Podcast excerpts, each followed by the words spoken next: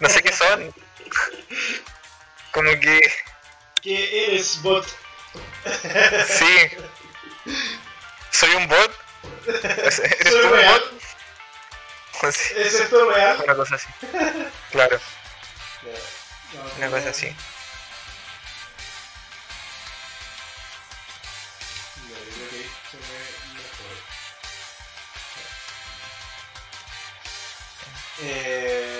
Comencemos. Ya. Bueno, eh, este no es un capítulo más del podcast ni de ratas, así que realmente no es como que hayamos vuelto, sino que comenzando por una explicación de por qué se dejaron de emitir los episodios.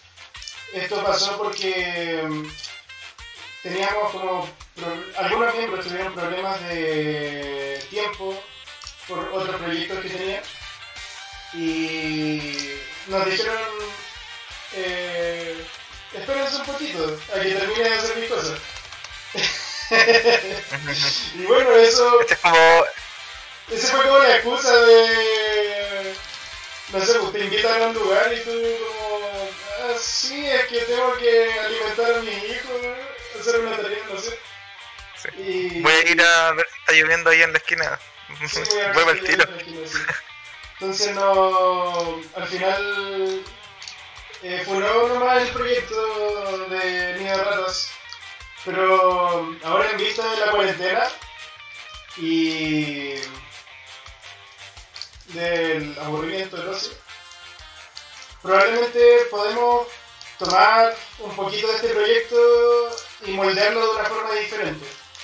Entonces, este podcast que, chucha, este podcast que aparece aquí en la imagen de la stream que tú no estás viendo, porque yo estoy grabando, eh,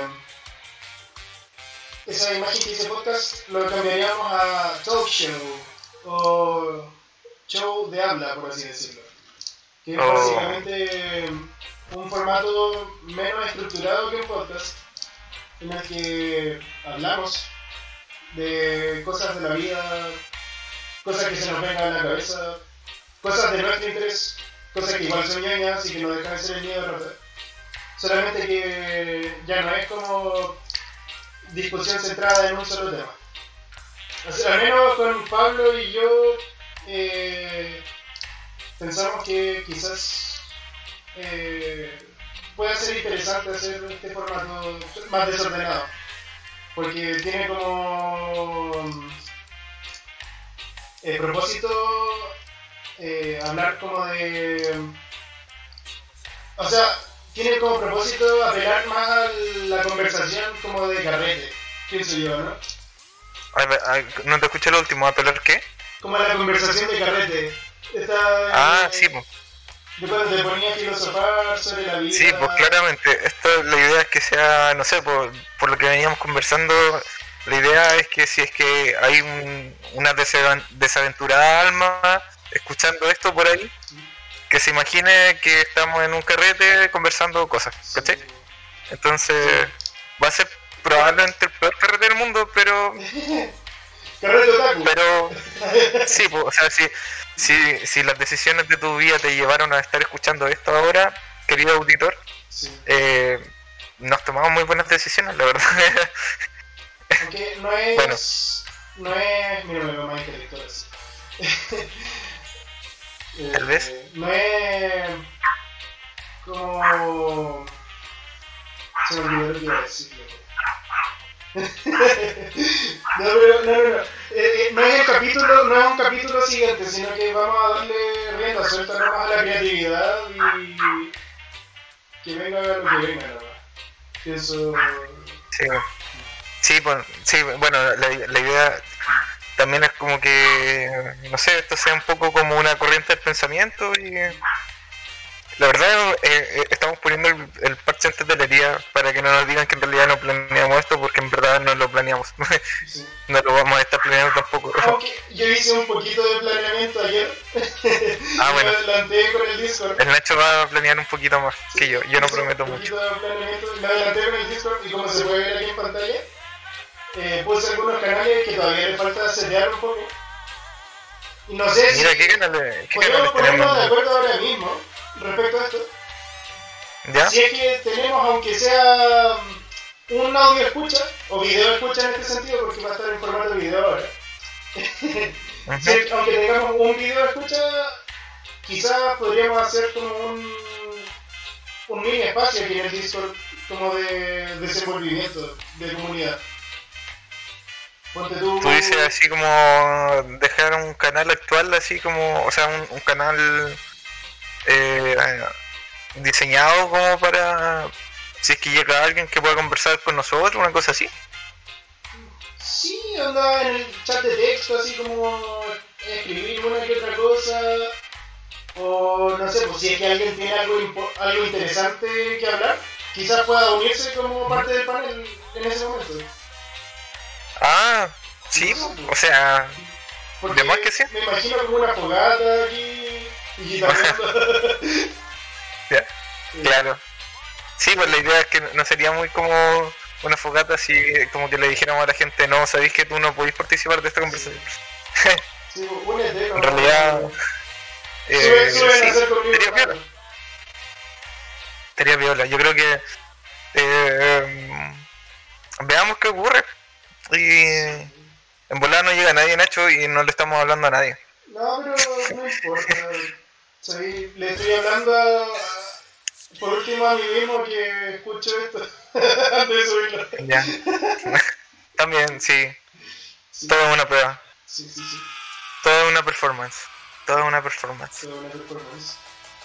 Sí, Bueno, estaba ¿tú bien. viniste con algún tema preparado? No, la verdad yo venía como a quejarme de la ¿De vida. qué, de qué te viene? Eh, eh, mucha, no sé, yo creo que podríamos hablar de algunas cosas, si me pongo a pensar, pero De son como cosas, no sé, eh, de la cuarentena, por ejemplo, Arreglemos el, mundo a punta de micrófono. claro, exacto. Eh, series que he visto, películas, Ah, bueno, eso sería como Eh. general, más o menos, para dónde va, como haciendo como reviews de cosas. ¿Sabéis que un- algo que, por lo que perdí el sueño anteayer, fue, eh, me desperté pensando en las respuestas ingeniosas que daba cuando chico a veces. No sé si podríamos hablar sobre estas respuestas ingeniosas. No sé si ¿la respuesta ingeniosa de, de quién? ¿De, de cuándo? Ah, de cuando era chico, porque por ejemplo una vez mi Ah. mamá, mi mamá me estaba tratando de enseñar química. Ella no sabe mucha química, pero tú le respondiste tu mamá. ella me estaba diciendo como algo básico, que en ese momento yo no tenía pico idea de que... Uy, me veo súper despeinado. Eh, no tenía... O sea, sobre los estados de... Mentira, no es los estados de la materia, sino que el- la propagación del calor. Entonces me preguntó si la propagación del calor se daba más fuerte en el metal o en el agua. Y yo en ese momento no tenía pico idea, así como, ¿qué mierda, qué sé yo? Estoy re duro, vieja. Entonces, lo- mi respuesta fue como, mira, depende de las cantidades, le dije. Y se enojó que la chucha, así como, ¿qué, qué mierda? así? Y yo ¿Qué? le dije, no, pues mira, si tenemos un fosforito calentando un pedazo de metal así grande, no lo va a calentar igual de rápido que un poquito de agua así en una tapita de agua así. No, Ahí, siempre, siempre, siempre buscándole el, eh, la, la quinta pata al gato, buscando cómo, cómo justificarte, Nacho. Siempre Sí. buscando cómo, y no, cómo se engañar a la gente. Ok, igual sea, pero o sea, tenía un punto, tenía un punto, yo creo que el, el, el Nacho pequeño tenía un punto ahí, Nacho pequeño, pensó en otro Nacho. Este pequeño. Eh, es que claro, po, o sea, está el fósforo, que claramente va a calentar con menos intensidad que una fogata, por ejemplo, o, o- o un edificio en llamas. Son niveles de calor distintos. Eh, o sea, no sé hasta qué punto considera eso como ingenio o simplemente que querías como escapar de ahí y, irte a jugar. no, no, yo creo que fue escaparse de la situación, así como... Claro, yo creo que eso... Eh, las preguntas en general, yo igual el otro día estaba pensando como... Debe ser porque hace poco vi una serie que es Mad Men y es una serie eh, que hasta hace poco estaba en Netflix pero que la bajaron y ahora está en Amazon pero no tengo Amazon, así que la, la, terminé de ver en, en, páginas piratas. Ah, eh, y es una serie que se trata sobre eh, una agencia publicitaria de los 60 en Estados Unidos. De hecho, el título parte, parte de la serie explicando que, que la palabra Mad Men es la forma de referirse a la gente que trabajaba en publicidad en esa época. Eh, ellos eran los Batman. Y, y, y claro, pues una serie así como bien con, con diálogos como astutos, ¿cachai? Gente tratando de convencer a otra gente, entonces tienes que tener como carisma, tienes que tener como confianza, ser un tipo así misterioso, pero como bacán, así pulento, el pulento, ¿cachai? De hecho, el, protagonista es como el pulento, el weón que convence a todo el mundo. Es un weón eh, marqueteado. Claro, es como. No, pero es que no es como no es como Perkin, ¿cachai? No te trata de.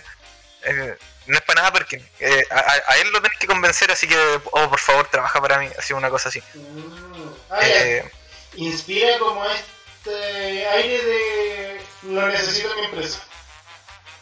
Claro. El handyman. Sí. Sí, puede ser como el handyman, pero eh, es que sí, no sé si. Es que no, quiero meterme más.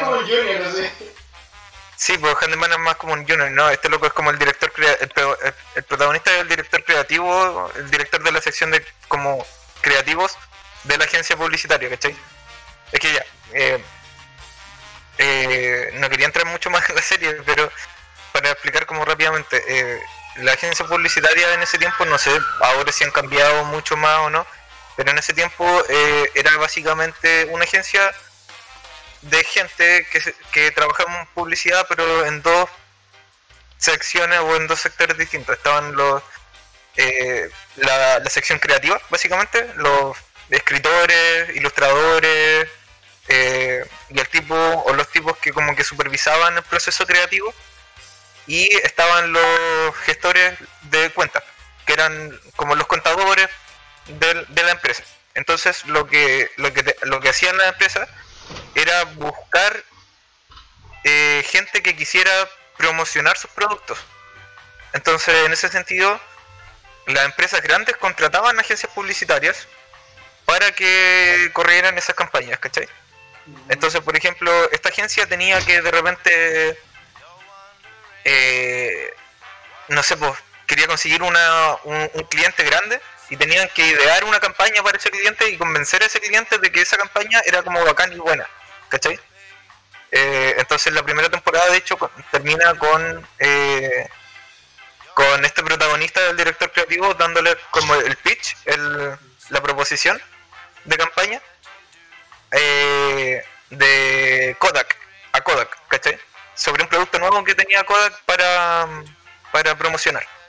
Y es como épico, así como, de hecho es como el mejor, la mejor presentación de una campaña publicitaria en toda la serie diría yo, es como ese.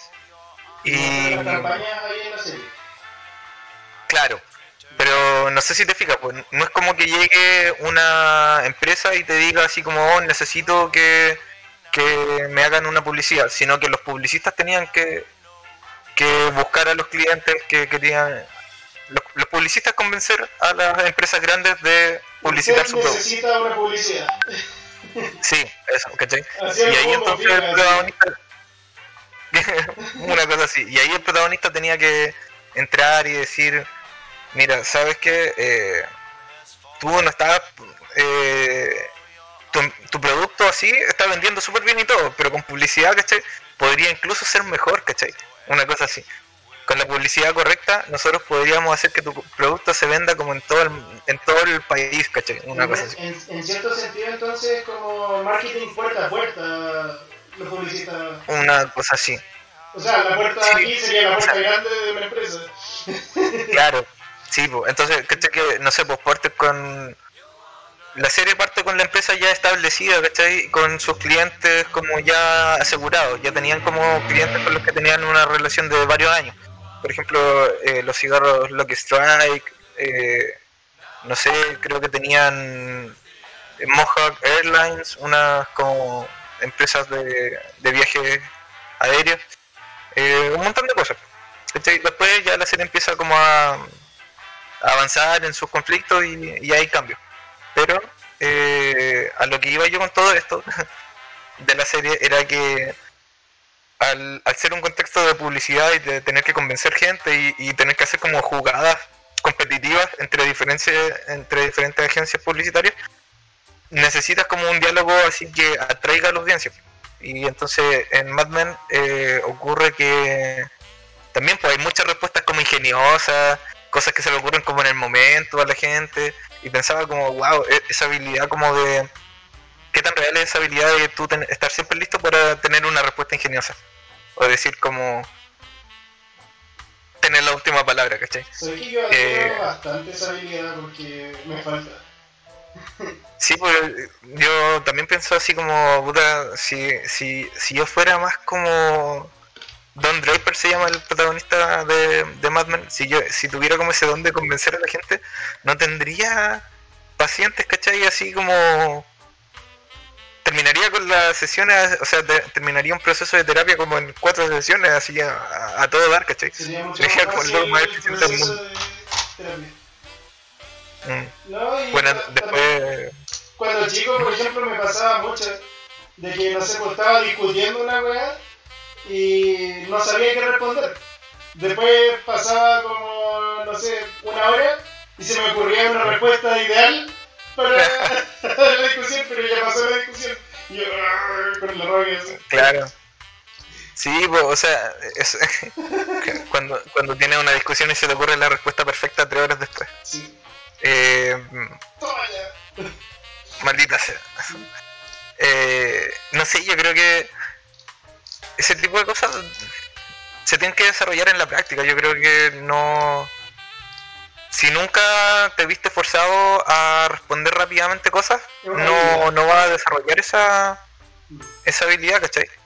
Como que la necesitas. Mm, sí, Puede ser un tipo de inteligencia igual. Porque inteligencia, por definición, es la capacidad para resolver problemas. Y esos problemas pueden ser de diversas índoles. Por eso existen diversos tipos de inteligencia. Sí, pues en general esto requiere como una inteligencia interpersonal bien desarrollada, porque está... ¿Qué pasa? ¿Qué pasa con, con, con las respuestas inteligentes? Las respuestas inteligentes no es que sean en esencia respuestas inteligentes. Lo que pasa es que la gente que la escucha les da la categoría de, oh, eso fue un comentario inteligente, ¿cachai?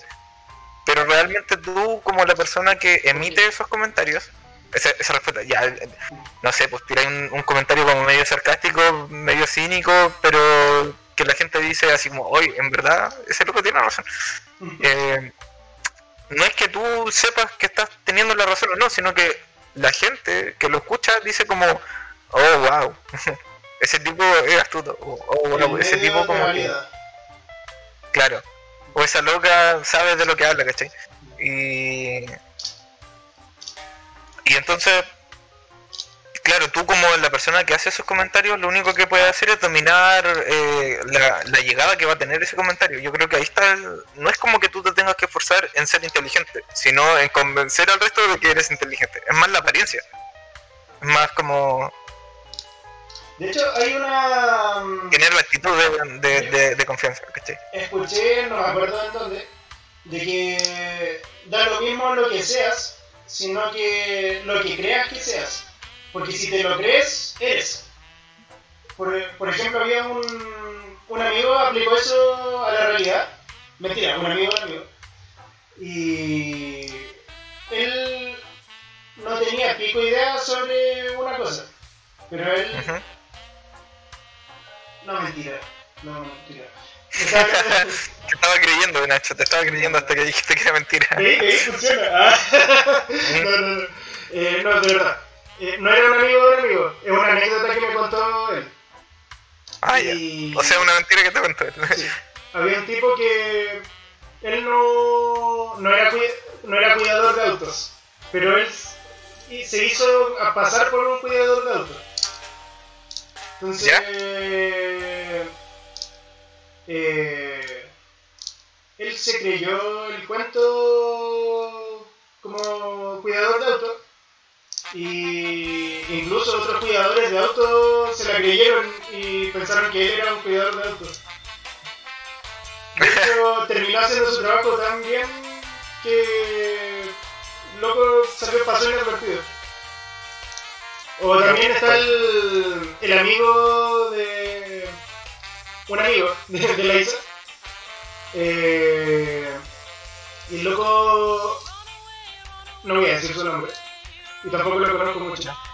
Pero él para su entrevista de trabajo dijo que tenía experiencia como jefe del local, de un cierto local. Y Ya. pues, los tipos lo entrevistaron y el tipo se la creyó tanto el puesto que le creyeron. Y terminó siendo, lo terminaron poniendo como jefe del local. Y él sin experiencia de nada, terminó siendo jefe del local. Y a fin de cuentas, terminó haciendo súper bien su trabajo. Y creo que Ah, hasta al menos hasta antes de la pandemia, no sé ahora, eh, al parecer seguía siendo como jefe de local. Y administraba bien sus cosas y todo. Aprendió como en el momento, así. Entonces, Claro. si bien puede ser cuestionablemente ético esto, pienso que igual el tema de creerte y tener como esta autoconfianza te hace en cierta forma convertirte en ese ser proyectado. Claro, o sea, eh, a, a mí eso de que en realidad si te lo crees, lo eres, eh, como que ese, esa corriente de pensamiento siempre me ha hecho ruido porque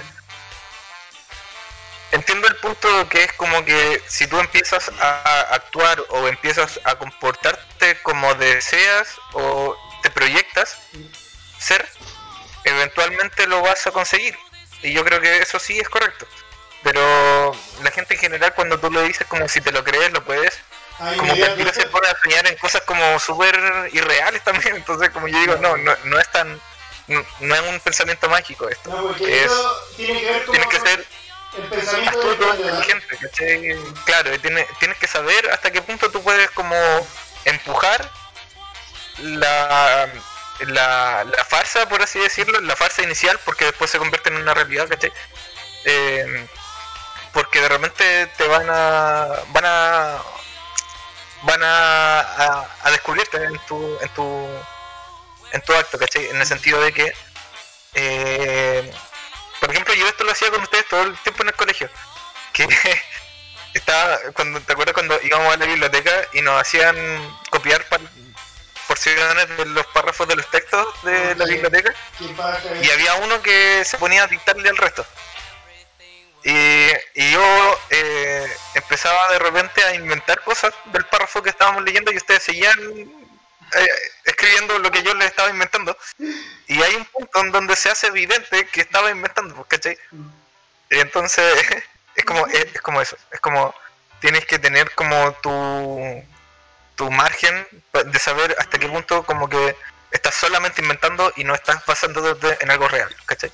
Sí, no, hay gente que para eso. eh, ahora me estoy metiendo con Lovecraft. Ya. Lovecraft. Eh, Ya, sí. Por ejemplo, él lo que hacía para chamullar. Chamullar, estamos hablando de ficción. No, Claro, por ejemplo, para que nosotros nos creyéramos de que casi de que existían estas Ajá. cosas de su libro, era mezclar la realidad con la ficción. Metía como un poquito de dato real y metía un poquito de dato de ficción. Entonces, no sé, pues, ujú, tú a fin de cuentas terminabas como sembrándote la duda de ¿será real lo que está hablando este tipo? Así como tendrá claro, base. Y como tú- que y tú te pones a buscar y de, hay base. Tiene Claro. mucha lógica. Pero es ficción. como que él, él difuminaba la línea entre lo que él había tomado como referencia y lo que estaba inventando, una cosa así. Sí, sí, sí.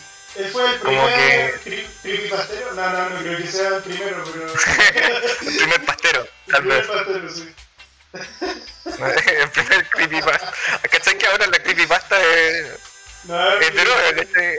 El creepypasta ya no es un, Ya ya no es un creepypasta. género. Ah, eh, creepypasta. creepypasta. Es que. Voy a decir creepypastero y yo me imagino un loco así todo chupado, desnutrido, fumando en la esquina. sí, Un, creepy. claro. Eh, ya, volviendo a eso, como que yo pensé que tú ibas a hablar de otra cosa por lo que se- por lo que yo he visto que referencian a Lovecraft.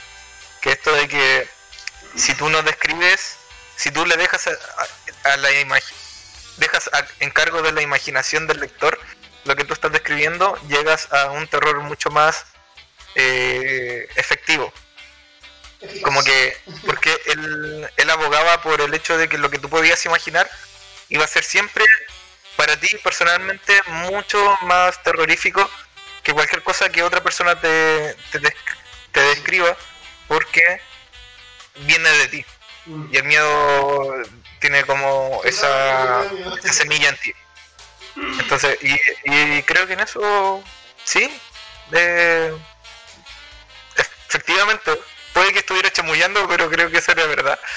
Eh, los miedos más terribles que nosotros nos podemos imaginar siempre están fundamentados en nuestras inseguridades. Entonces, La- es difícil sería que- cuando la ficción se vuelve realidad.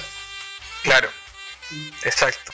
El otro día estaba escuchando, de hecho, mientras venía de Arauco para acá, eh, me vengo escuchando podcast. eh, o sea, escuchaba música, pero ya como que le había dado vuelta la, la lista de reproducción como mil veces, así que me puse a escuchar podcast ahora. Y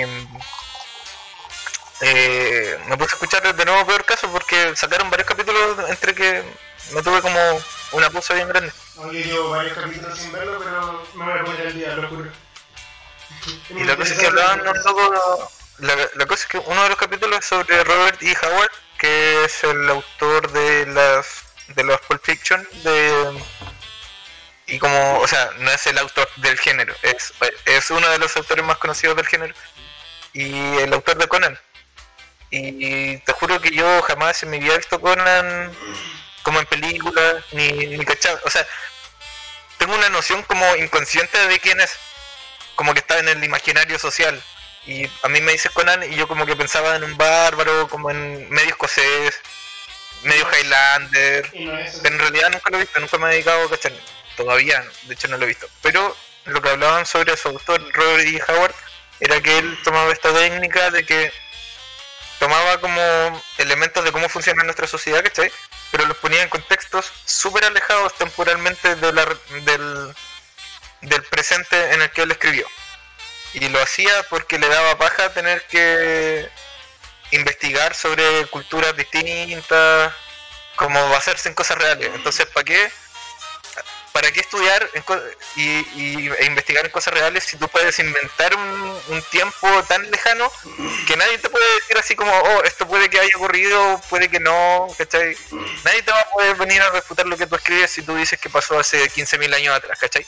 Ese, O va a pasar en, en 3.000 años en el futuro. ese soy yo en mi colegio cuando me las daba de escritor.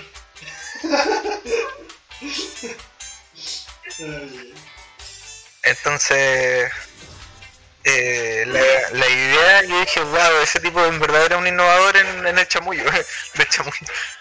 Y, y en realidad hay, hay como contextos, ¿cachai? Donde tú decís como, Ingenioso. tienes, claro, es como la diferencia entre ser un charlatán y un tipo súper y un genio, a veces es simplemente el contexto.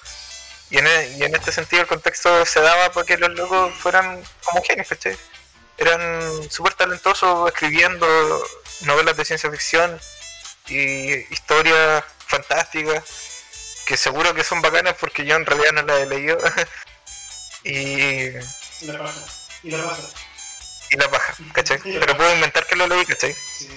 No, en realidad no puedo inventar porque alguien podría decir como no, no está hablando de esto. Pero podías Pero- inventarte un libro que nadie conozca, Sí, como un libro oculto. Lo importante, ¿cachai? Yo puedo decir que descubrí un libro de Robert D. Howard que nunca publicó y que, no sé, pues mi abuelo lo, lo tenía guardado en, en un en un cajón y que y es un libro súper bacán en donde habla de todo esto que está ocurriendo en el presente, ¿cachai? Robert E. Howard eh, previó que iba a ocurrir todo esto del coronavirus, ¿cachai? Y más de uno te va a creer.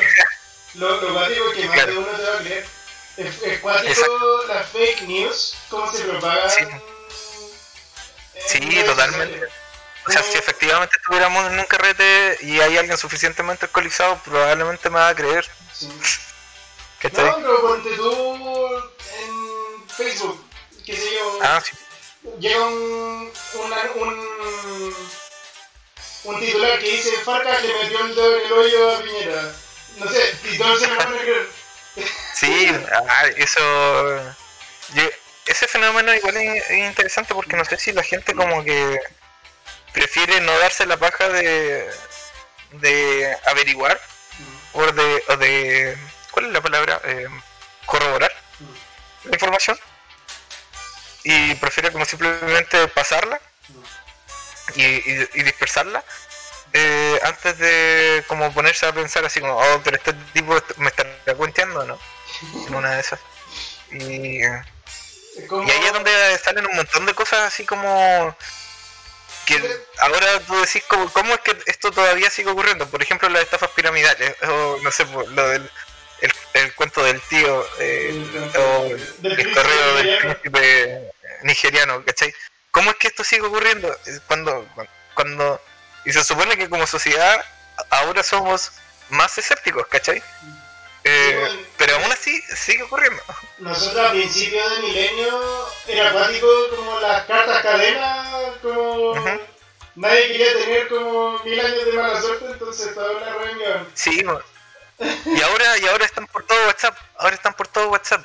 Bueno, en realidad están en WhatsApp en una generación distinta, porque como que en nuestra generación no se ve mucho eso de las cadenas, pero si estás en un grupo de WhatsApp de tu familia, ¿cachai? Tus tías, tus tíos, Los tíos Eh, compartiendo cadenas todo el rato. o tus abuelitos, ¿cachai? Sí, Ajá. ellos siguen mandando por WhatsApp.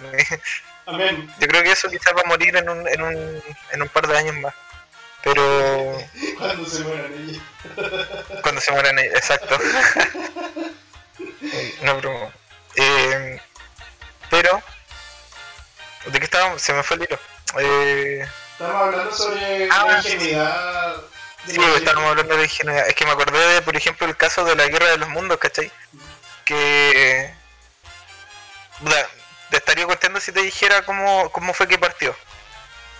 No, no sé si fue el libro primero y después el radioteatro, o fue la, la- la- el radioteatro y después hicieron el libro.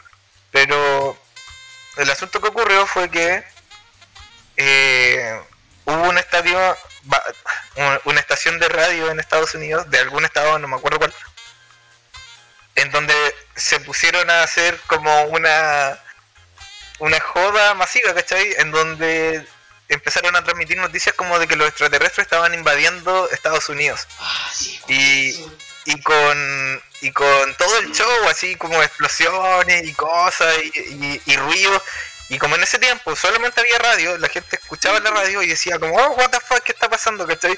Y la los periodistas de la radio, así como, oh, los extraterrestres están llegando, están, la están pasando las naves, así. Y, como, y la gente como que hubo un pánico colectivo que quedó como la embarrada. Y la gente como que lo creyeron así full. Y tú decís como, eran otros tiempos, ¿cachai? Ahora nadie te creería si empezáis a pasar por la radio que están Un invadiendo. un güey en el micrófono Ahora fire. tendríais que hacer una cosa como mucho más, mucho más, eh, mu- mucho más trabajada, con mucho más recursos y en realidad no creo que valga la pena porque mm, la verdad me cuesta pensar que, que, o sea, tendría que ser un, un montaje mucho más elaborado. ¿cachai? Oh, a todo esto, Y- el nivel de cuenteo pasó a la realidad, a, a, los, a los montajes eh, CGI, por así decirlo, de forma acuática. Ponte tú, las inteligencias artificiales son capaces de ponerte tu cara, ponte tú, en un video donde aparece X persona y va a ser tú el que va a estar haciendo esa acción en el video. Onda, no hay forma de corroborar de que ese video sea falso. Y esto, esto quizás no va tanto en el ingenio, pero encuentro cuático que hayamos llegado hasta el punto en el que ni siquiera un audio ni un video puedan ser evidencia sólida, realmente. A ver, espérame, eso, tu, tu, tu, ¿Qué ¿Buscas algo? Eh, ya que mira cómo ocurren las cosas, pues a mí me llegó esa esa versión de lo, de lo ocurrido, pero en realidad esa emisión de radio fue eh, para un Halloween de 1938. Eh, déjame revisar. en Inglaterra, al parecer. Ah. Mira, ni siquiera era Estados Unidos. ¿Cachai? Y se lo creyeron. Era Era toda una trampa. no, ¿No vi? Entonces. Ahora eh, cuando vean meme, tienen que ser citados en APA.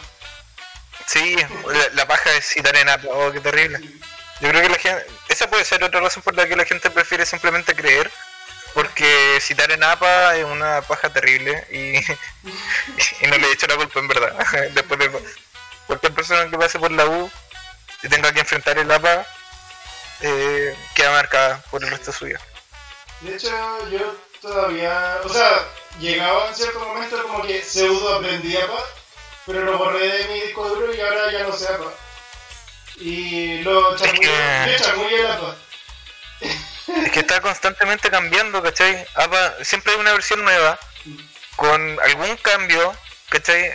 Entonces, y, y no está como, no hay una socialización efectiva del APA, ¿cachai? Eh, porque en mi universidad, por ejemplo, enseñaban una versión, quizás en la tuya enseñaban otra versión.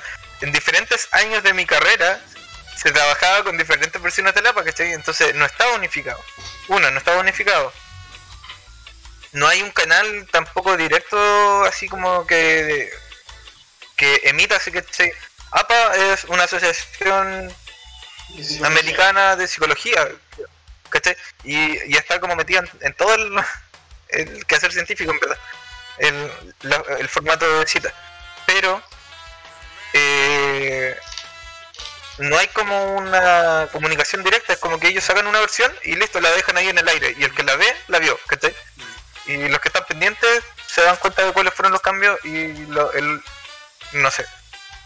Y, o sea, no estoy diciendo así como deberíamos abolir APA y el conocimiento es a través de la experiencia y, y los papers son una mentira. Sí, claro, no, no, tampoco digo eso, pero no sé, yo creo que debería haber una estandarización del, de, de la de, de la socialización de la de la o sea de la comunicación del APA, ¿cachai? Como decir, ya, miren, todos pongan atención, vamos a hacer este cambio, les queda todo claro, ¿cachai? Así como un una reunión por Zoom con con, con los rectores de diferentes universidades, no sé. No. Eh... Y eh, quizás el mundo se hablaría, quizás eso es todo lo que necesita el mundo. Puede ser. Sí, que igual, desviando un poco el tema, pienso que debido a todas estas personas que a veces buscan como engañar al sistema, aún pero no lo estoy viendo tanto porque son ingeniosos, pero que buscan como engañar al sistema, siempre se busca como estandarizar las cosas para ah, ah mm. se busca estandarizar eh, eh, para... el truco es actuar como siempre lo que pues se te la un poco. ¿Cómo? no, no, no, se cortó la última parte. ¿Ah? Se, te cayó lo último que hablaste y no te entendí. ¿Me cayó o te caíste tú? No sé. Ya no, no importa. Dale tú. No, es que tú, yo te estaba hablando, te estaba diciendo ¿Qué que pasó? eh, siempre hay gente como que trata de salirse del sistema, de cómo funcionan las cosas, y es por eso que siempre tienden a complejizarse y a estandarizarse. Por ejemplo, antes un contrato era simplemente un tipo que hablaba con otro y decían, no sé, pues ya te voy a vender este terreno. Ya, pues, ¿por cuánto? No sé, eh, un millón. Trato hecho. Listo. Ese era el, contrato. Pero ahora se ha ido complejizando debido a que siempre hay gente tratando como de de engañar, de, de salirse con la suya a través de métodos ingeniosos y triquiñuelos. Entonces... Yo creo que eso funciona como para los dos lados. Sí, pues sí, para los dos lados. Exacto. Entonces, para, para asegurarse de que las cosas funcionen de la forma correcta, siempre se estandariza. Y posiblemente por eso APA es tan complejo y tan dolor de huevo, porque tiene que ser estandarizado para que no haya ambigüedad y todos entiendan lo mismo. Aunque nadie entiende nada. Claro. es como. De nuevo, mira, de nuevo me hiciste recordar Mad Men. Eh, hay un personaje importante, bueno, el protagonista en realidad, eh, que al principio de la, de la serie él no está contratado a la. Él es uno de los personajes, o sea, es uno de los tipos más importantes para la empresa. Es el director creativo, ¿cachai? Y no está contratado en la empresa. Y en un momento llega como un, un, nuevo como administrador de recursos humanos, por así decirlo, que le dice al protagonista, le dice al Don Draper así como, mira, empecé a, a trabajar por las reglas de la empresa o, o o hacemos el corte de contrato y te vas y, chao. Y el loco le dice como, me, me la suda si yo no estoy contratado acá. Básicamente. Y, y el fondo porque... Y bueno, después se hablan de otras cosas que le van agregando como a los contratos. De hecho yo no sabía, pero en ese tiempo aparentemente, y no sé si ahora sigue ocurriendo, quizás a un nivel como más competitivo, como corporaciones que están como peleando así, no sé, pues eh, Nvidia versus AMD versus no sé, algo así. Eh, quizás tienen esas cláusulas como de no competencia. Eh, hay unas cláusulas, ¿cachai? Que es como, ya, yo te contrato acá, pero si tú renuncias, tú tienes prohibido trabajar en este rubro por otros cinco años después de que hayas renunciado, ¿cachai? Una cosa así. Es como para asegurarme de que nadie más tenga tu talento que, que yo estoy contratando. Sí, eso pasa mucho en las empresas grandes, por ejemplo Huawei. Es como... Eso, de que Sí, wow. si es que tú trabajas para Huawei, al momento de salir tienes totalmente prohibido, ponte tú por creo que 10 años, qué sé yo, no sé, eh, trabajar en algo similar. Claro.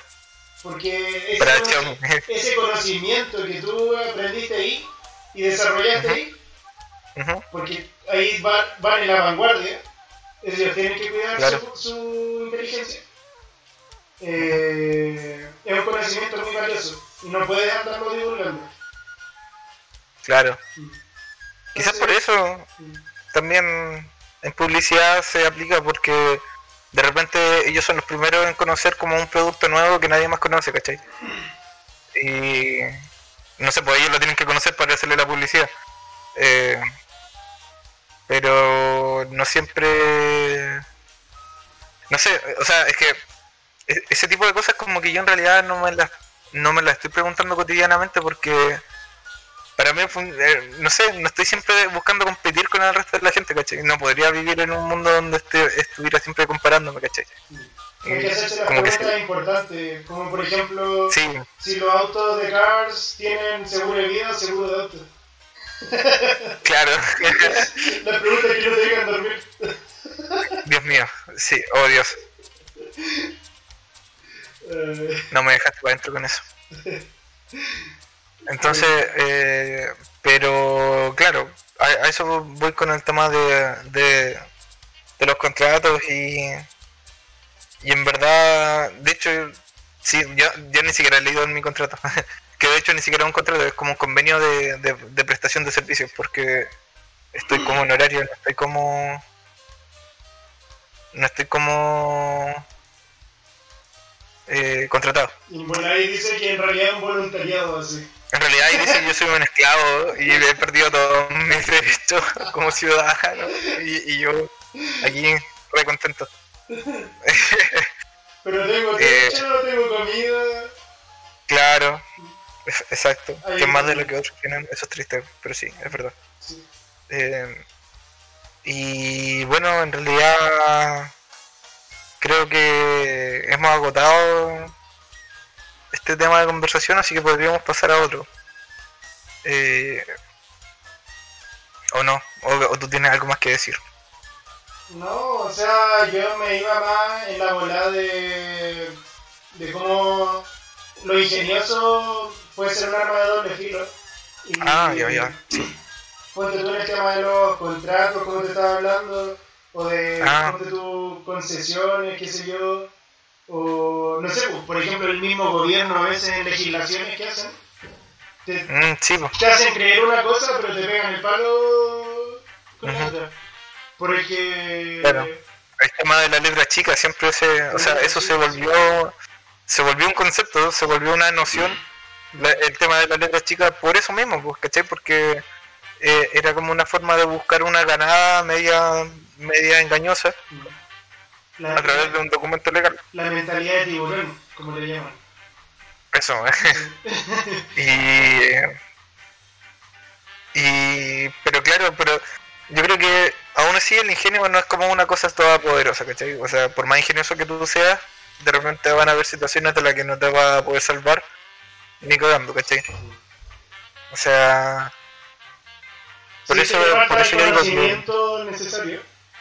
Claro, o sea, conocimiento, aptitudes, ¿cachai? No importa qué tan ingenioso sea, si te está, si por alguna razón estabas en África haciendo un tour en jeep por la sabana y te caíste del jeep y te empiezan a perseguir unos leones, ¿cachai?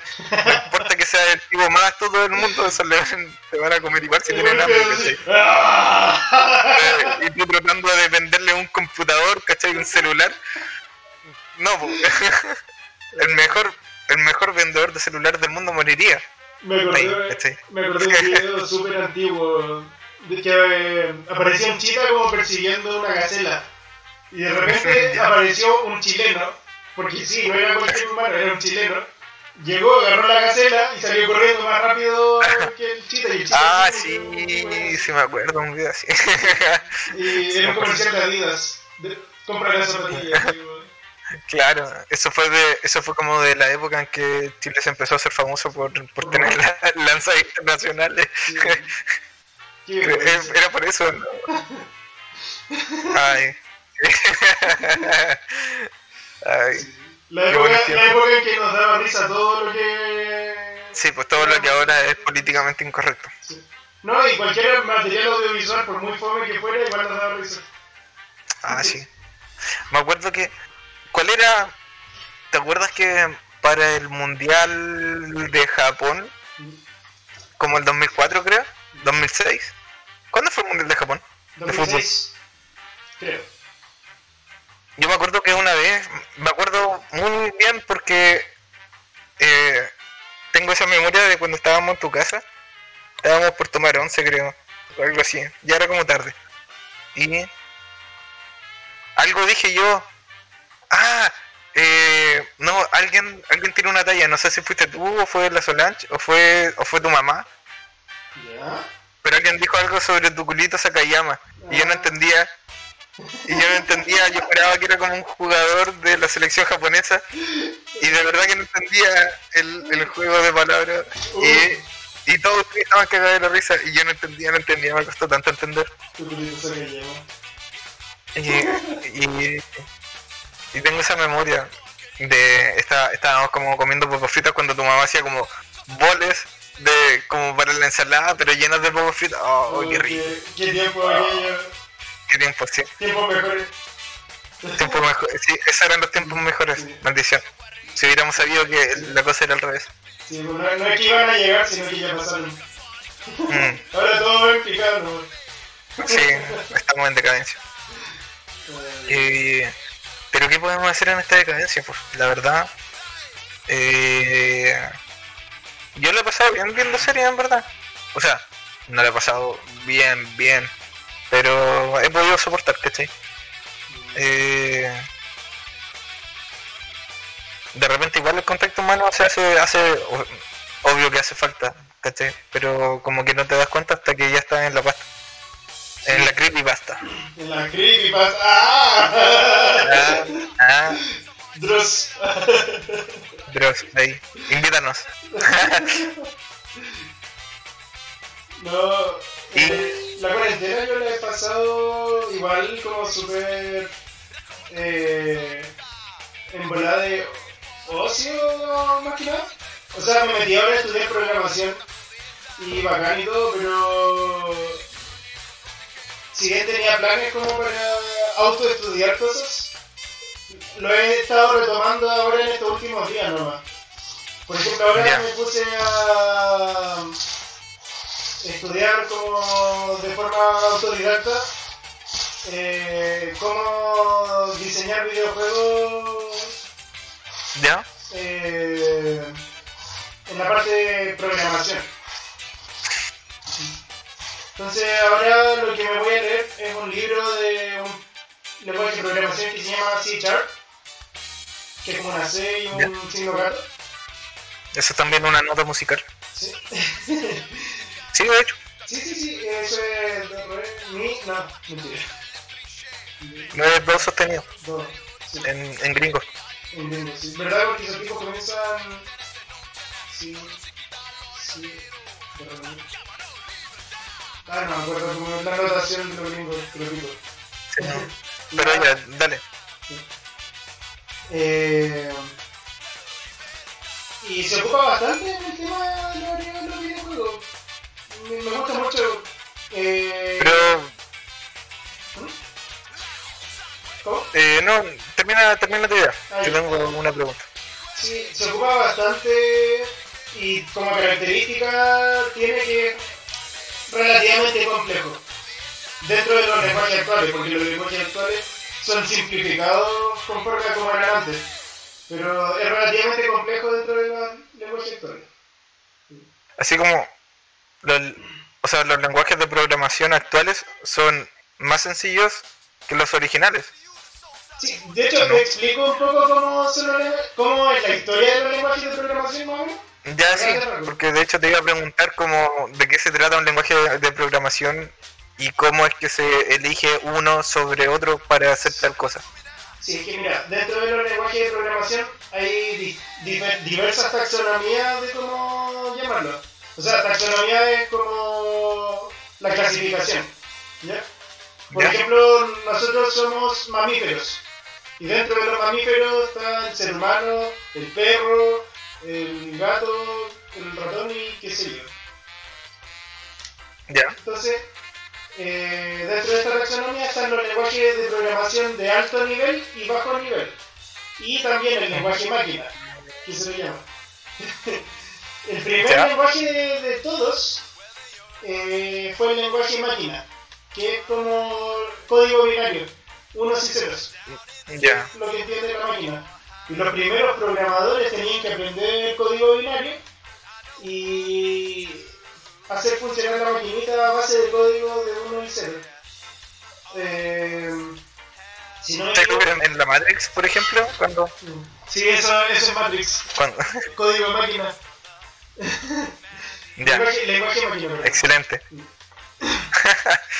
O sea, probablemente antes que eso incluso están los técnicos en hardware que en Harvard. en Harvard. Harvard, Harvard. Sí, en Hogwarts. en Howard. En Hogwarts. que hacían magia con los circuitos y hacían funcionar las cosas. Le, le hacían así. Sí, hacían así. Eh, basta con estos chistes. Sacaban chispa. ya, Eh, bueno, está primero ese lenguaje, que el cual es muy complejo y es fácil cometer errores, es muy tedioso.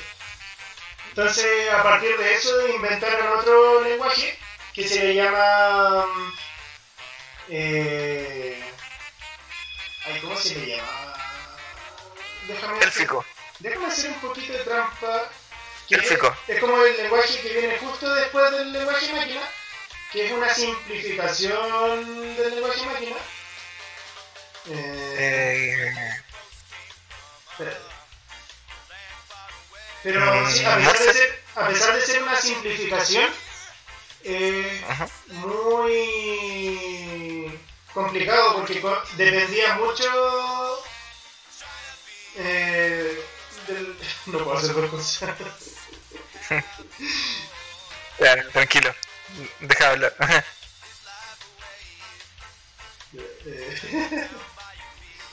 Disfrutemos la música por mientras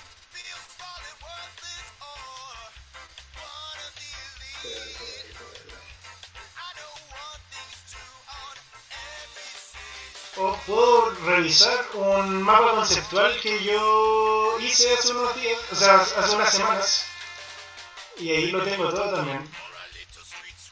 Eh, a ver, mapa conceptual. Registro, nivel. No, no es esto. Ah, ya, mira. Se llama.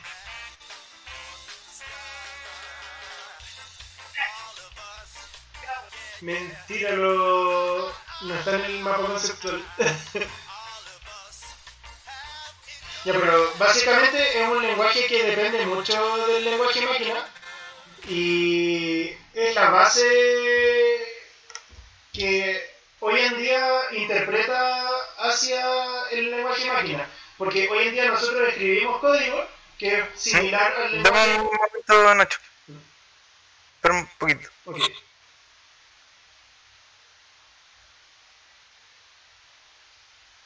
Por mientras voy a ver esto ensamblador.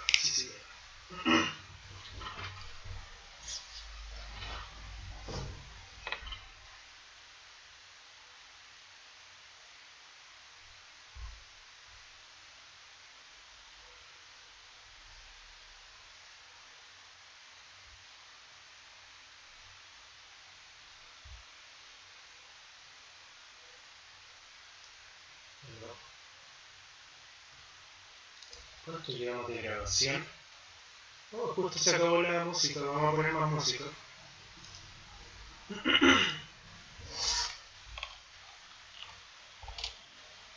¿Qué podemos poner? Eh, vamos a poner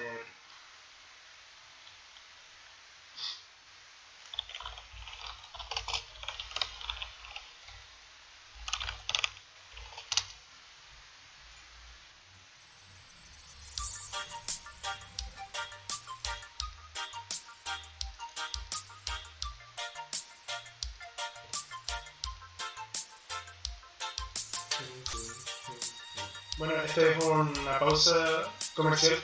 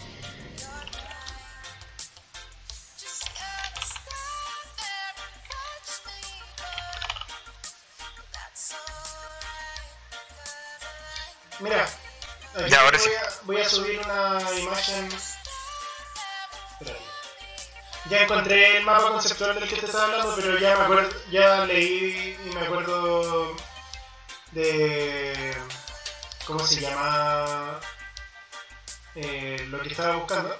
Se llama el lenguaje ensamblador.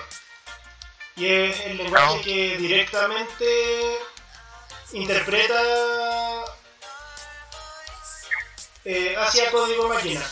Lo que tú escribes lo convierte a código máquina y así la máquina lo puede interpretar. Entonces, ese fue el primer intento de acercamiento a un lenguaje más humano, por así decirlo. Pero seguía siendo algo complicado. Eh, seguía dependiendo mucho del, de la máquina en sí. Y seguía siendo difícil para los programadores. Entonces, a medida que pasó el tiempo, eh, comenzó, comenzó a complejizarse más la escritura de los programas, lenguaje de programación, o sea, la, la, escritura. Y de esa forma tenían como función simplificarle la labor al programador. Mira, te lo voy a mostrar ahora otra imagen que es sobre los lenguajes de más alto nivel. Porque bajo nivel significa un lenguaje más cercano a, como, a lo 1 y lo 0.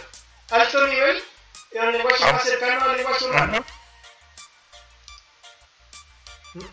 Entonces, los lenguajes de ahora tú escribes comandos en lenguaje, en inglés, ponte tú, que parece, parece, parecen ser como lenguaje humano. Eso, el, el, compilador, que es la, el, el, programa que estás ocupando tú para programar, eh, toma todo ese código que escribiste y lo convierte al lenguaje ensamblador, o sea, se lo pasa al, ensamblador y, el ensamblador te lo pasa a unos y ceros. Y así la máquina ejecuta eh, el código. Entonces tú me estabas preguntando por la eficiencia del código. Lo que pasa es que con los lenguajes de alto nivel, que son lenguajes de ahora, la máquina tiene que procesar más, porque si bien te fijas, la cadena que sigue hasta poder interpretarse y, ejecutarse el código es más larga. Entonces, ocupa más recursos ese tipo de lenguaje. Los lenguajes más actuales. Los de más alto nivel. Y en cambio, un lenguaje más primitivo es mucho más rápido y eficiente, pero más complicado.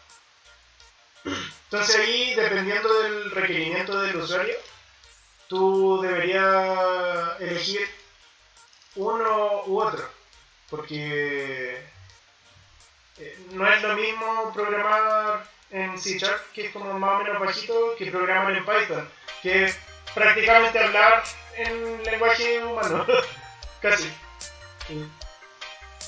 Ya.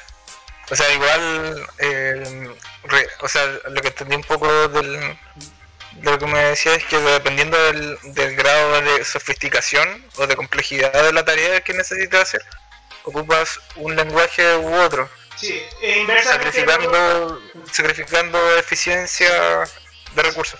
Sí, de hecho la, la complejidad es como inversamente proporcional.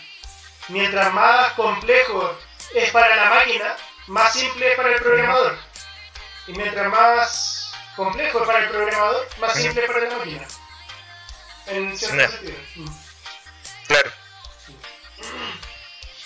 Y como eh, la, capacidad de las máquinas ahora están mejorando cada día, igual como que a muchos programadores les da lo mismo programar en algo más simple, porque te lo aguanta.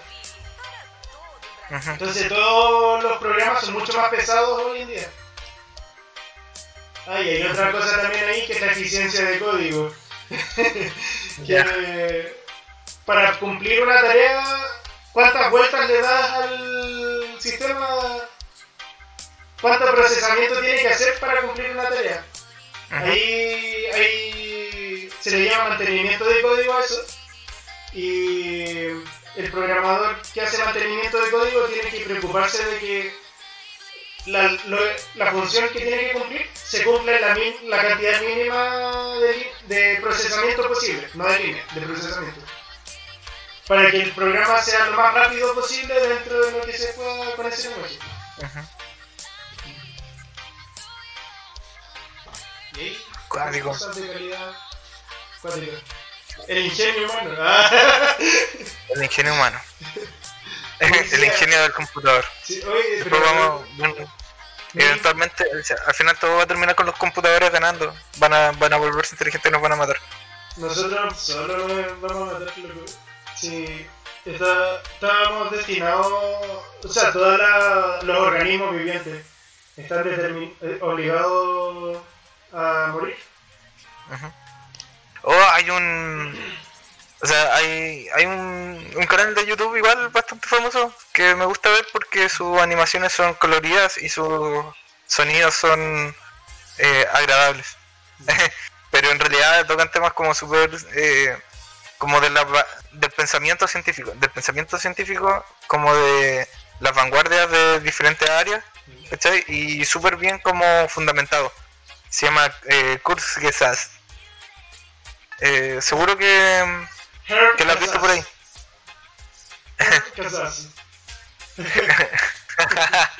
No, no, no, esto es Kurzgesagt.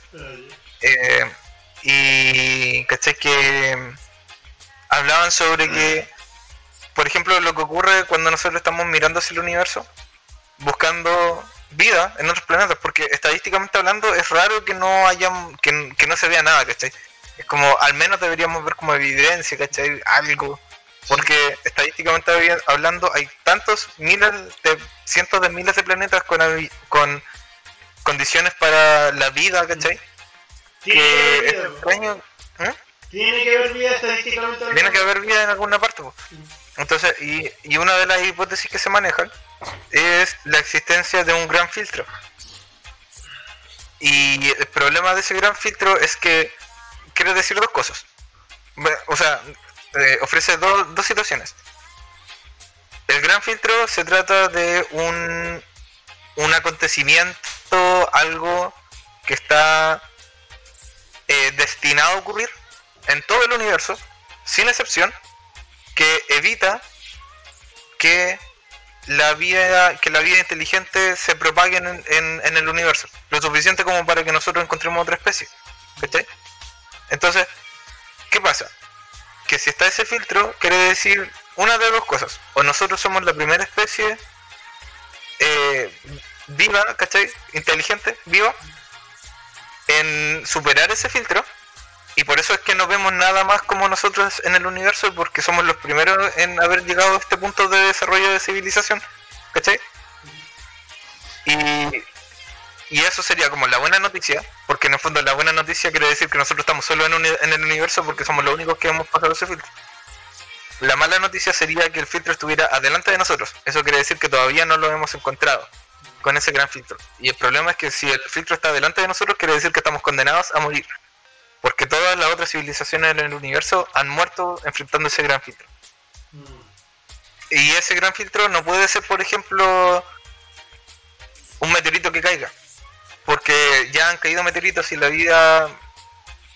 Porque un, un- un gran filtro es algo que es tan definitivo que la vida se termina en donde ocurre, ¿cachai? O sea, no, no hay una recuperación, no hay una capacidad de recuperación, ¿cachai? Pero aquí no estamos hablando del ser humano como especie, sino que estamos hablando de la vida. No, pues estamos hablando de cualquier vida inteligente, ¿cachai? La hipótesis quiere decir en el fondo que en la, en la primera situación han habido otras e- otras especies inteligentes en el universo, pero se encontraron con este gran filtro y, y cagaron, ¿cachai? O eh, y nosotros somos parte de esas de esas especies que todavía no nos encontramos con ese gran filtro. O eh, nosotros somos los primeros porque hubo algún punto de nuestra evolución eh, o de nuestro desarrollo en que había algo que era tan improbable que ocurriera que solamente ha ocurrido una vez en todo el universo, ¿cachai? Y que es lo que nos ha permitido estar aquí. Eh, entonces eso no es bueno, ¿cachai? Porque, por ejemplo, una guerra atómica, una guerra entre, no sé, pues Rusia y Estados Unidos deciden destruir el mundo. Deciden así como ya, te tiraste te- y nos tiramos. Y cooperamos todos, ¿cachai? Y... Y... Cagan la raza humana, ¿cachai? Pero la vida se va a recuperar en algún momento, ¿cachai? Ah, pues. Quizá- entonces eso no sería un gran filtro porque la vida se recupera es una cuestión tan así como a- atómicamente definitiva que nada puede superarlo No, momento incluso... me están llamando pero.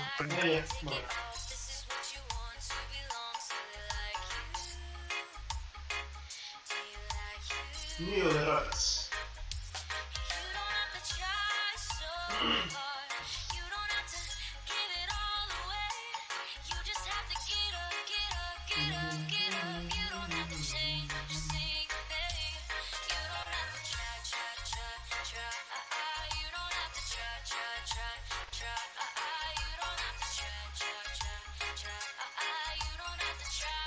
No te lo han hecho.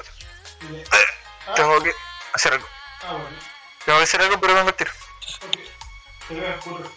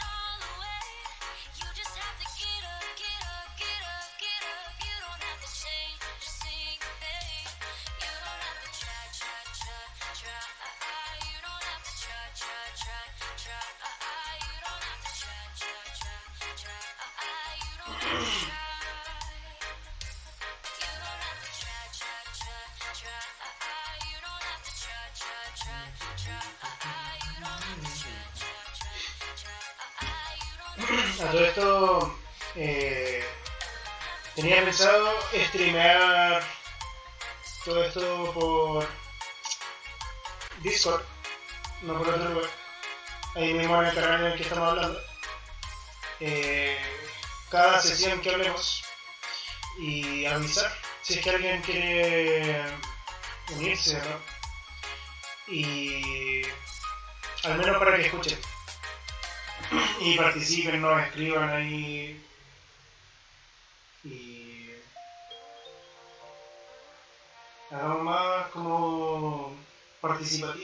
no un diálogo, no un panel, sino que un foro, más que nada.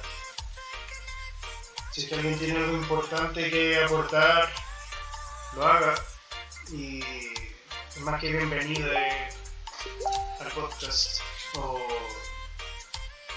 talk show. ya, llamémosle podcast nomás porque igual eh, igual ahora que lo pienso estuvimos hablando relativamente sobre un solo tema el cual es eh, el ingenio humano y ahora nos desviamos un poco pero está bien llamémosle podcast nomás pero sin estructura Eh, y eso, pues. Yo creo que voy a estar avisando los momentos en los que vayamos a grabar. Si es que alguien quiere unirse a saber o a conversar con nosotros. Quizás no como expositor, pero sí en el chat escrito. Y lo respondemos. Y eso.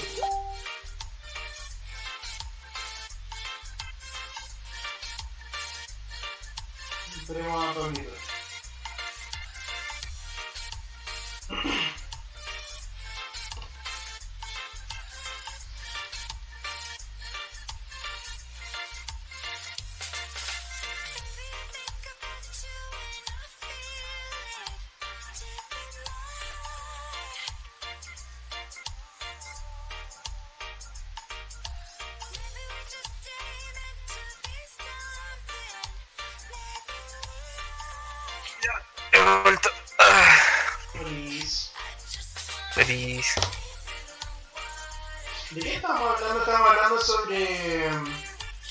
Existencia de la vida en el universo. ah, Bueno, básicamente. Entonces estamos hablando sobre el ingenio del universo. el ingenio del universo. no, no, El universo es muy ingenioso para hacer que nadie pase cierto punto de evolución. sí. El ingenio O permitir que solo lo- nosotros lo hayamos logrado. es maquiavélico. No, aquí digo. Así que en realidad. Y eso en verdad, o sea. Eh, o somos los primeros en pasar ese filtro, o en realidad no somos los primeros y nos vamos a encontrar con ese filtro eventualmente más adelante. Y por eso es que no vemos otra evidencia de vida en la Tierra. O sea, en, el universo. Es una hipótesis, hipótesis. claro. que en el fondo... ¿Y es con base científica o es científica? Sí, pues con base científica. En realidad es como parte de las conclusiones que se han postulado desde la... de- por no haber encontrado hasta ahora mm, No. otras... Pero mi, mi duda va más por. ¿La plantearon científicos o la planteó gente entusiasta de la ciencia que se basaron en ciencia? buscar. Voy a buscar para no, para no chamullarte. O podríamos dejarlo así y dejarle la tarea a quien escuche esto. También. Trust me. ¿Qué, qué opinan, ¿Qué opinan comunidad? Si no, ¿Qué opina la comunidad? La, la, la fuente es créeme.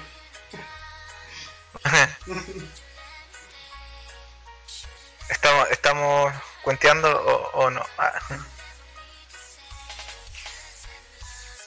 Sí, no, a partir de hoy, todo lo que hablemos va a ser un bait. Así que cuidado. no nos crean. La verdad es que nada de lo que hablamos es real. De hecho, la explicación que yo les di sobre el lenguaje de programación no es real. no.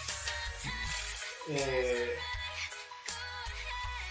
no, ¿sabes que encuentro acuático pensar de que hay un filtro ahí como que no nos deja como tener como este contacto con otras civilizaciones inteligentes, pero no, o, o que nos, nos condene a morir, no como Ujú. especie, sino que como toda la vida existente. Eh, sí, es. pero pienso que, al menos dentro de lo poco de ciencia que se. Den- mientras dure el Big Bang, eh, siempre va a haber vida de forma cíclica. Onda. ¿Siempre va a haber qué? Vida de forma cíclica. Ah, En varias partes del universo, probablemente muy alejadas de otras. Y. Eh, onda. Comienza, ponte tú, una especie, tiene su ciclo, tiene su apogeo y tiene su decadencia. Y después comienza otra. Eh, entonces, en ese sentido, podríamos nosotros especular de que por mucho ponte que hayan guerras y terminemos destruyéndonos a nosotros mismos, o hagamos que el planeta se vuelva insostenible para la vida, este planeta no se va a morir. El planeta tiene ciclos. Entonces el planeta se limpia a sí mismo y no so- somos nosotros los que nos estamos condenando nosotros mismos en ese sentido. O sea, Y- eventualmente el planeta va a morir igual, Sí, pero Pero mientras dure este junto con ciclo, el universo.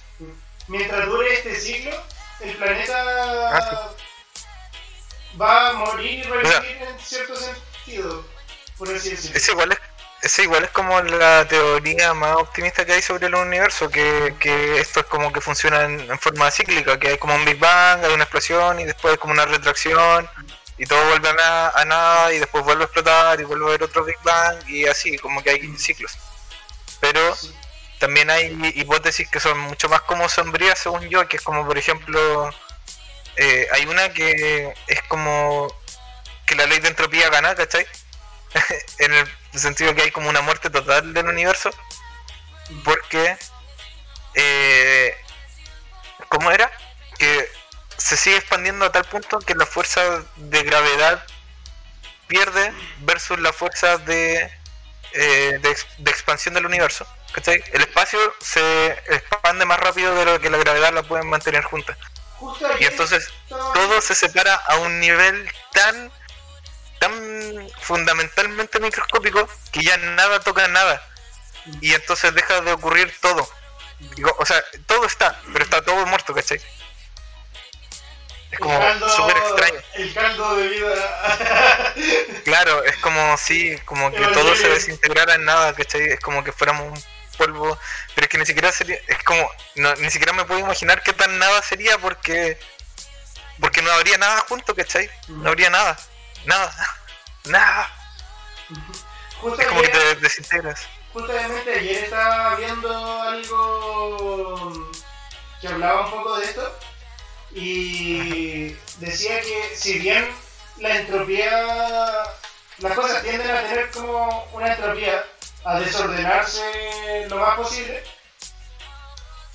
también tienden a tener una entropía negativa en ese sentido, de que también tienden a ordenarse en ciertos puntos, porque si, si es que todo fuera entropía, no existirían las galaxias, no existirían los sistemas, no existirían estas agrupaciones de cosas. Todo se trataría de expandir y en ningún momento juntarse. Pero hay momentos en los que también se expande y después vuelve a juntarse un poco. ¿Me entiendes? Por algo una supernova puede dar origen a la vida. Porque toda esta materia expulsada se junta en otro momento y se configura de cierta forma. Y eh, eso me, me da como un poco de optimismo respecto a, a lo cíclico y le creo un poco a esta teoría de que quizás onda nosotros de forma muy mi- insignificante tenemos nuestro ciclo, nuestro planeta tiene su ciclo que también es insignificante, nuestra galaxia quizás tenga un ciclo, el Big Bang en sí quizás sea un ciclo, qué sé yo. No sé. No somos nada. No somos nada, no somos nada. No somos nada. Puta, la verdad, Las células en nuestro cuerpo son un ciclo. las cosas, las cosas se ponen oscuras ahora. Si todo es un ciclo. Todo, Things todo get gira. dark. De hecho, cuando yo era chico y me di cuenta de que lo, cuando me empezaron a pasar eh, esto dentro de aquí. Te empezaron a pasar cosas. No, física parece. Cuando me empezaron a hablar sobre átomos y cosas, eso física, Ujú. física. Cuando Ah, nos como- empezaron a pasar las primeras teorías, como de Thomson y todas esas cosas, los modelos, del modelo planetario y todas esas cuestiones, yo quedé para la cagada con eso porque dije, oh, todo gira. Todo gira. Oh, me acuerdo que estuvimos peleando con eso tanto tiempo. ¿Te acordás? ¡Ah, todo gira! Todo gira, sí. Oh, sí. Y Sí. estuve alucinado Todo gira, eso. Oh, los flashbacks. Sí, todo gira. El, el PTSD. Sí, verdad. Verdad que todo gira. Onda- Oh, todo se parece, todo se replica a un nivel microscópico y macroscópico. Mm. Y, y si el Big Bang en sí es como una especie de esfera que gira alrededor de otra cosa. Ah, no, estamos pensando aquí. No, ya, ya, ya ahí, ahí nos fuimos. Nadie te va a creer. Nadie te va a Se creer. supone, se supone que el Big Bang no, no es como una partícula nomás que explotó y que antes de eso no había habido nada, sino que hay una incertidumbre de qué es lo que había, pero se sabe que hubo una explosión. Debido a la radiación que detectan, eh, pueden entender de que corresponde a una explosión, pero no Pero que en ese mismo sentido, en ese mismo sentido, entonces nada ha cambiado, ¿cachai? Porque se supone que el universo se sigue expandiendo, ¿cachai? Como que el espacio se sigue creando, Sí. pero es súper raro eso, ese concepto porque si se sigue expandiendo, ¿qué es lo que está ocupando? ¿Qué es lo que hay fuera del espacio, ¿cachai? ¿Hay algo fuera del espacio? Hay más espacio quizás. ¿Cachai? Eh, Entonces es como. A mí ese concepto me. me, me, me- sie- siempre que pienso en eso, como que mi cerebro explota porque. Porque si el. Si el, si el, si el espacio se sigue expandiendo, ¿cachai? El espacio del universo se sigue expandiendo, está creciendo, creciendo, creciendo. ¿Hemos alguna vez dejado de ser esa partícula fundamental que contenía todo el universo en un punto infinitamente pequeño? Porque en algún punto lo único que ha cambiado es que se ha, empezado a ocupar más espacio, que ha, ha empezado a crecer. Pero todo sigue siendo como lo mismo. ¿O no? ¡Ah! No sé, la verdad. Eh, se supone que no nosotros, o sea, antes no es que no hubiera espacio ni nada, sino que no se Es que sabe, así hay como una incertidumbre de qué es lo que había, cuáles eran las condiciones antes. Lo que se sabe es que hubo una explosión No sé. gigante en la que nosotros todavía estamos viviendo. O sea, la teoría más plausible por lo que se observa. O sea, a mí igual me da como cosa chamullar sobre esto porque en realidad es como mucho chamullo ignorante. Nos van a Pero- llegar los profesores de física y nos van a pegar. Claro. Yo sé que, yo sé que sí, eventualmente. Pero, claro, yo me imaginaba, ponte que el universo en su estado fundamental era como una polca, ¿cachai? Y todo estaba ahí, ¿cachai? En esa polca. Y que empezó el Big Bang y empezó a expandirse y ahora esa polca empezó a crecer, crecer, crecer y es del espacio, eh, y es del tamaño del universo ahora. Pero fuera de esa polca, ¿hay, hay algo más, ¿cachai? O no hay nada, ¿cachai? Y a pesar de que no haya nada, seguimos siendo esa polca, ¿cachai? Solamente que ha crecido. Es como, es como. ¡ah! ¡ah! Ah, No sé. Y Así me, que- me gustaría pensar de que existen los multiversos, así como Rick and Morty. ¿De que existe qué? Los multiversos. Así, así Ah. tal y como lo muestran en Rick and Morty. Sería bacán. En volada, sí. No sé, en verdad. A mí me gustaría saber qué es lo que ocurre en la singularidad de un agujero negro. O ¿Qué es lo que ocurre dentro de la singularidad? Yo creo que eso una, sería muy cuático. hay una teoría que dice que una mm, civilización extraterrestre de tercer nivel, porque las dividen por niveles, un nombre que las divide por niveles, Sí, según la capacidad que tienen de aprovechar los recursos. Nosotros ni siquiera alcanzamos el primer nivel, por si acaso. no, según yo. O sea, sí, yo, yo también vi algo así como que las civilizaciones tenían como cuatro categorías. Que nosotros actualmente estábamos como en la tercera categoría. La primera era como, no sé, eh, la primera era como ser seres vivos, que ni siquiera inteligentes. La segunda era como alcanzar inteligencia superior. Creo la tercera era como conquistar tu propio planeta. Y la cuarta ya era como volverte una civilización galáctica, una cosa así. Ya, pero esta es partiendo desde lo... del nivel macro. Eh, eh, Claro. Se basa en la aprovechación, en el aprovechamiento de recursos. Sí, la cuarentena está destruyendo nuestro vocabulario. Como Sí, no, no podemos aprovechar bien los recursos, eh, Mm. del- existen tres niveles dentro de esta de este nomenclatura. Y las de tercer nivel son como las más cuánticas y avanzadas, que son capaces como de todo. Y Ajá. una de esas civilizaciones sería capaz de extraer energía de un agujero negro. ¿Traen energía de un qué? De un agujero negro. Ah, sí, sí lo vi. Eso lo hace a través de un. es que un agujero negro tiene la parte que absorbe, ¿cachai? La Ajá. parte en donde. que es el. que es como el horizonte en el que. llegas a ese horizonte y no puedes escaparte del agujero negro. No importa Claro. que. Pero Ajá. alrededor de eso hay una. Ajá. entre medio hay una cuestión que se llama horizonte de eventos. Y ese es como el horizonte en el que tú todavía estás a salvo. Todavía puedes escapar. Sí, Entonces, e- estas civilizaciones se pondrían como ahí, antes de llegar a ese horizonte de eventos, y pondrían como una... Imagínatelo como una pelotita con una cuerdita. Lo ponen así y el... Esta va descendiendo a través del agujero negro y después esto como retraen esa como pelotita. Y esta pelotita queda cargada de energía. O sea, es como, por así decirlo, los molinos de agua, pero llevado a nivel espacial. claro.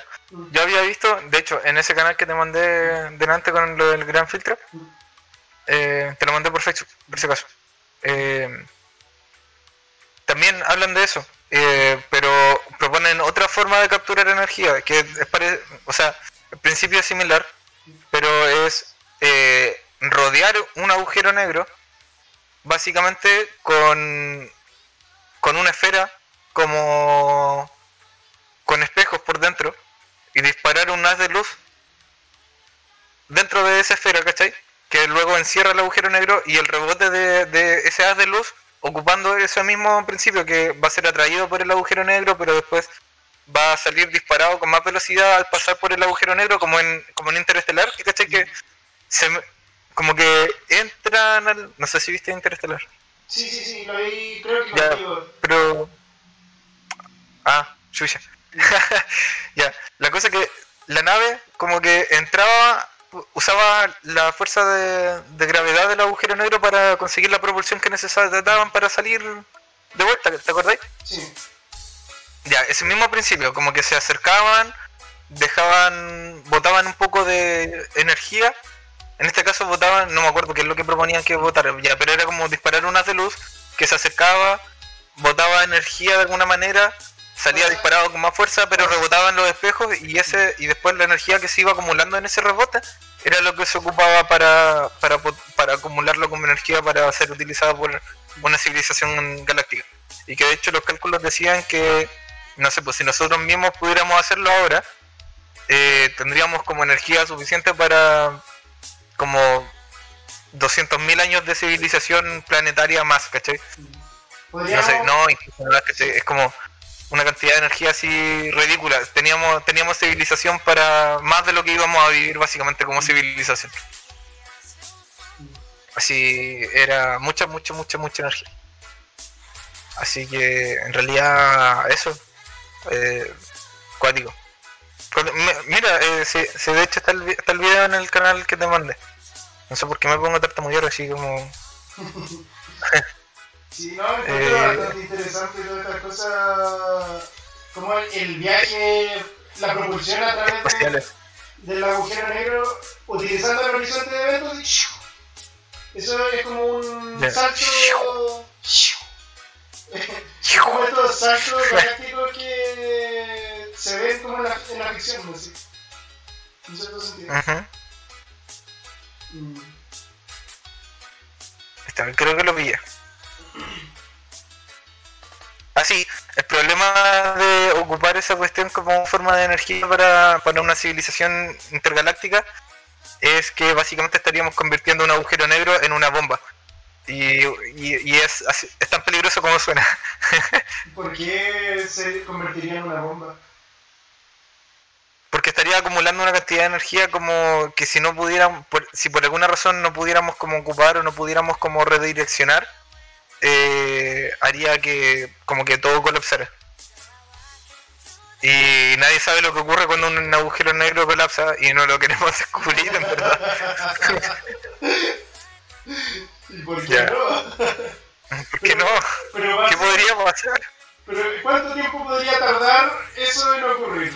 Más de una generación quizá. Dejémosle ese problema a la Eh, generación que sigue. Es un problema para... Sí, exacto. Ay, así que, bueno, en realidad, Nacho, eh, ahora me tengo que ocupar de algunas cosas acá en la casa Sí, no. que me dejaron como solita. Sí, llevamos una hora y 33 de grabación. Creo que es válido dejarlo hasta acá. Sí, en realidad podemos seguir conversando más adelante. Sí, no, Eh, ojalá la idea sea repetir esto. Muy rico pero- todo, pero... Muy ri- estuvo muy rico así y todo, pero no nos va a escuchar nadie. nadie va a escuchar esto entero, ni cagando. Y no, pero estuvo bacán, en todo caso. Ni siquiera como por el, por la eh, iniciativa de, de como subir esto a algún lado, sino que porque igual es bacán conversar así como entre nosotros. Sí, Se me- necesitaba. A mí me interesa bastante como debatir y hablar weá. Me, me, me alimenta el alma. De lo que sea, Sí, de lo que sea. De cualquier cosa se puede discutir, si tienes la voluntad suficiente, Pelear con desconocidos en Facebook, por ejemplo. por ejemplo. O en YouTube. O en los grupos de Marketplace, discutir con la señora que dicen que el COVID eh, viene en la antena de 5G. todo, todo eso, todo eso. Y eso. Así que por ahora me voy a ir retirando Nacho. Pero cualquier cosa, eh, háblame, escríbeme. Bueno, Pero ve los videos que te mandé. ¿Lo mandaste por dónde? Por Facebook. Ah, pero compártelo en el canal, po, porque lo vea la gente también. A ver, La, ¿y cómo? No sé por dónde. Mira, Compartirlo por acá. mira. Pero si dije que se llama Kurzgesagt. Los símbolos de gato son los canales Sí. escritos. No, Sí. no. Entonces ya, bienvenido al nido. No, pero no ahí, pues. Ponlo en ¿Dónde, general, entonces? en general, ponte tú. Ya, o- Ocupa los canales para lo que son, pues. Pero si no sé, ¿para qué el canal de bienvenido al nido? Es para darle la bienvenida a la gente. Y solo para darle la bienvenida, solo para decir hola. Si alguien dice cualquier otra cosa más aparte de hola, se va baneado. No, de hecho, ahí está prohibido que hablen, wea. Espérate, de hecho te voy a dar prioridades de canal, porque como eres expositor, eh, Uh, la la. Pase VIP, pase sí, total. pase VIP. Sí, sí, sí. Eh, ¿Pero cómo te hago eso? Ah, y aquí está Tian. Ahí está el canal de grabando, caché que no veía ese canal. No lo veías. No. ¿Por qué? Estás enfermo. Sí, tú me estabas explicando los dibujitos y, y yo ni cagando ni sabía que estaba hablando. Yo juraba que tú lo estabas viendo así. Yo eh, estaba siguiendo, estaba sonriendo y asintiendo. Sonríen y saludan. no entiendo nada. Bueno, espero que se entiendan esos dibujos. Exacto. No, pero si te iba siguiendo lo que te iba diciendo. Pero ahora sí ya debo retirarme. Bueno, Así que, pues cariño, nos vemos. nos vemos en otro día, en otro canal. Haciendo otra cosa. Una conversación berraca. ok, Una conversación ca eh, cachonda. Ya, adiós. nos vemos.